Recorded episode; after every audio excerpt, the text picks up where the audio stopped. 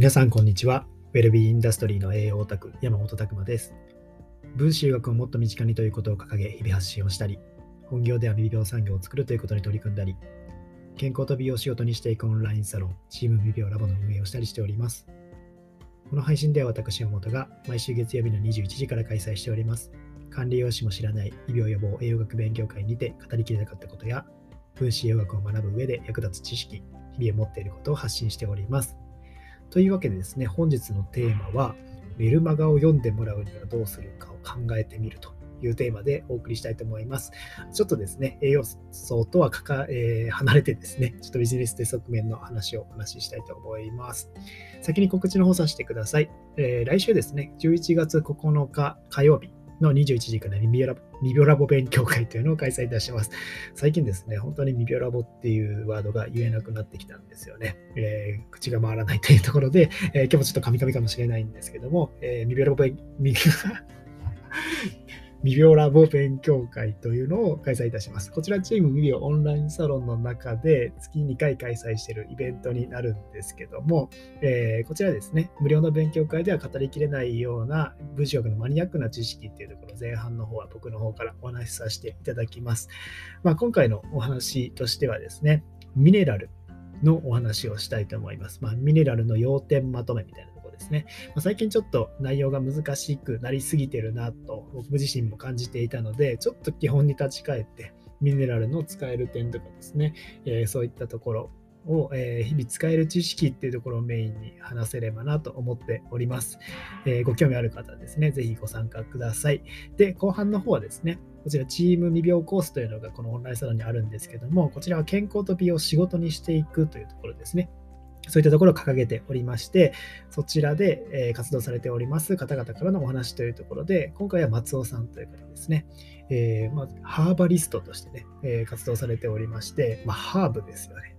まあ、そういったところで専門家というところになります。まあ、非常にですね、このハーブに何で興味を持ったかとか、あとはですね、ゆくゆくはそういったハーブ農園とか自分で作りたいなとかっていう思いも聞いたことあったりするので、まあ、そういったハーブの魅力とかっていうのもぜひ、えー、お聞きできればなと思っております。非常に楽しみですね。まあ、こちら、えー、参加についてはですね、ここのチームビビオンラインサロンのえ、会員になっていただければ、イベント、チケット取得できますので、まずオンラインサロンどんなことやってるかっていうのをチェックしてみてください。えー、8日の27時からもですね、無料の勉強会やっておりますので、まあ、そういったところでもですね、どんな感じなのかっていうのを知っていただければと思っております。はい、よろしくお願いします。じゃあ今日のテーマはですね、メルマガを読んでもらうにはどうするかを考えてみるというお話をしたいと思うんですけども、まあ、ちょっと今日はですね、栄養とはかけ離れてビジネス的側面ですね、意外とですね、こういう話をした時の方が反響があったりするんですよね。えー、意外とまあこういったビジネス的な話とか、まあ、どう考えてみるみたいな話をした時の方が、えーなんか反応が良かったりするので、えー、最近ちょっと混ぜてみてるんですけども、まあ、最近ですね、まあ、この世の中的に見ると、メルマガってかなり開封率とか考えるとですね、弱ってきてるんですよね。ビジネスの一つの手段としてメルマガを送る、メールアドレスを取得して、えー、その方にメールをで、えー、送っていくというところですね。まあ、まだまだメルマガっていうのはたくさん来ますけども、その分ですね、やっぱりこの届く率っていうのがどんどん下がってきちゃうんですよね。えー、そこが、まあ、すごく課題なわけなんですけども、まあ、メルマガっていうのをですね、じゃあどうやったら読んでもらえるかっていうのを、えー、僕なりにですね、こんな、やっぱりここの要素必要だよねっていうのをぐだぐだと頭の中で考えてたので、それをまとめましたというですね、えー、誰得なんだっていう話なんですけども、お話しさせていただければと思います。まあ、メルマガですね、まあ、最近とか LINE とかになので、えー、主流は変わってきてたりもするかもしれないんですけども、メルマガってなんで読みたくないのかっていうか、えー、逃してしまうのかと考えると、まず一つはたくさんやっぱり来るからですよね。めちゃくちゃいろんな種類のメルマガが来て、メールアドレス一つ登録するとですね、大体なんか商品買った時とかも、メールアドレス、えー、このメルマガ配信を希望するみたいな欄があって、えー、適当にパパってやってしまうと、めちゃくちゃメールが届くようになってしまうというところですね。もう受信欄が追いつかないというところで、あもう見る気もなくなってくるというとこですよね。まあそういったところでまずメールっていうのが、えー、なかなか開かないよっていう人がいたりとか、あとは、えそんな読んでる時間がないっていう方がいたりとかですね。まあそういったところ、メルマガっていうのは、非常にですね、えー、難しくなってきています。正直かなり難しくなってきてるんですけども、まあ、メルマガで成功している人もいるんですよね。まあ、それって何の違いなのかなと思った時に、これが発信者が、えー、要は読んでもらえる信頼を得てるかというような、まあ、言い換えると、えー、受け手がですね、メールマガのもらい手が、その人の内容なら読みたいよって思ってるかどうかですよね。なので、例えば、まあ、ファンクラブとかのそういった、え、ファンの人から届くメルマガとかっていうのは必ず確認すると思うんですけども、受け手がそのメルマガを重要視をどれぐらいしてるかっていうとこですね。このメルマガはメールマガジンであれど読みたいと思ってるかどうかですね。まあそういったところが本当に重要。まあ当たり前なんですけど、その、えー、まあ、メルマガにどれぐらい価値を置いてるかですね。まあ、僕自身も辿ってみると、じゃあ、このメールマガジン全部読んでないっていうと、そういうわけじゃないんですよね。読んでるメールマガジンもあるというところを考えたときに、じゃあなんでそれ読んでるかっていうのを改めて考えたときにですね、そのメールマガジンには何かこう自分の得になるようなこととか、あとは学びになるようなこととか、まあ、そういったものが載ってるんじゃないかっていう期待で開くんですよね。まあ、結果別にその単なるイベントの告知だったみたいなことは多々あるんですけども、まあ、そういったその人から来るメールはもしかしたら自分にとって有益な情報を与えてくれるかもしれないっていうところですね。まあ、この要素がないとやっぱりメールマガって通用しない。例えば、えー、めちゃくちゃ重要な情報が書いてある可能性があるとかですね、えー、クーポン情報が書いてある可能性があるとか、まあそういったところが、まあ、重要なわけなんですけども、なので、メールマガジンを不特定多数に企業から配信するっていうのは、やっぱりこれは届かないですよね。その企業好きでとか、その商品が好きでっていう人は読むかもしれないけど、届かない。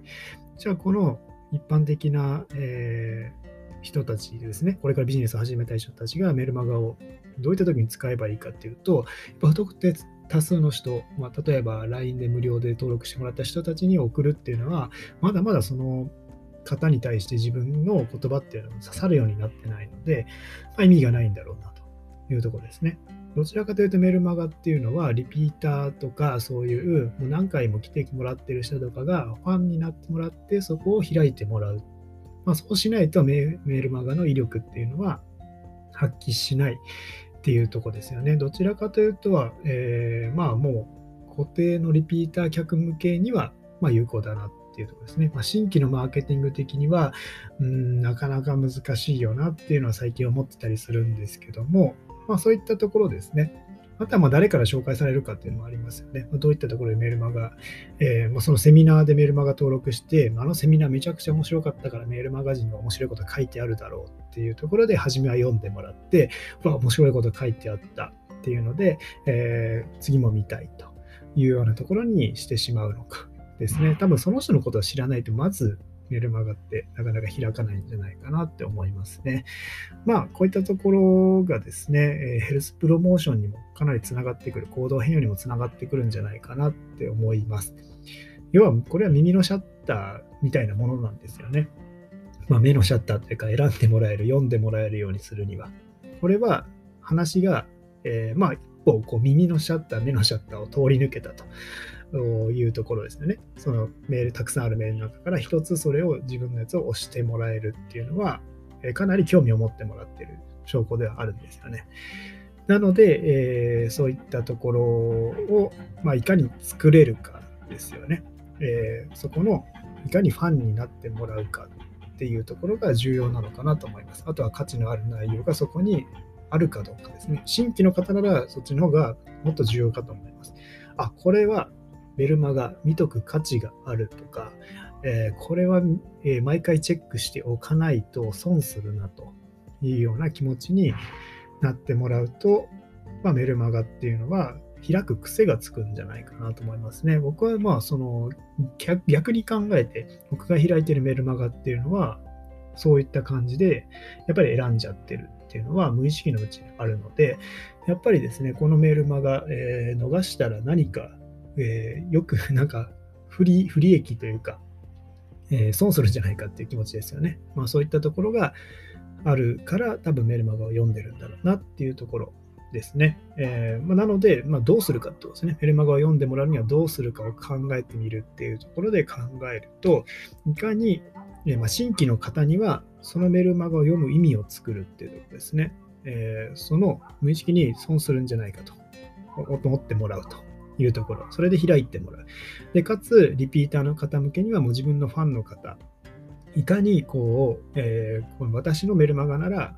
えー、こう開けてもいいよって人を増やしていくんですね。この人のメルマガなら読んでもいいよって人を増やしていくっていうところが重要なのかなと思います。とはいってもかなりまあ難しい、えー、ところにはなってくるので、まあ、そういったいかに消費者から見るといろんな不特定多数、もうレッドオーシャンですよね。その中から開いてもらうメルマガになれるかっていうのは、まあ、ここはですね、えー、自分の発信力とかっていうのも比例してくるんじゃないかなっていうのは思ったりします。まあ、とはいってもですね、最近やっぱり LINE とかすごく便利なので、まあ、そういったところでですね、だんだん移行してくるとは思うんですけども、やっぱりですね、まあ、このメルマガっていうのも使ってる方もいらっしゃると思うので、まあ、そういったところをですね、えー、まあ、注意するっていうのは、すごくビジネス的には重要なのかなというような気がしますね。まあ、ここの、えー、方法っていうのも、えー、かなりですね、えビジネス的にはシビアで、えまあ時代とともに変わっていくところですので、え僕たちもですね、マーケティングとしてメルマガって今厳しいよねっていうのは正直思っちゃってるんですけども、まあ、そこをですね、えまどうしていったらま見てもらえるのかなっていうのを考えるのも一つかなと思いましたので、今日はテーマに選んでみました。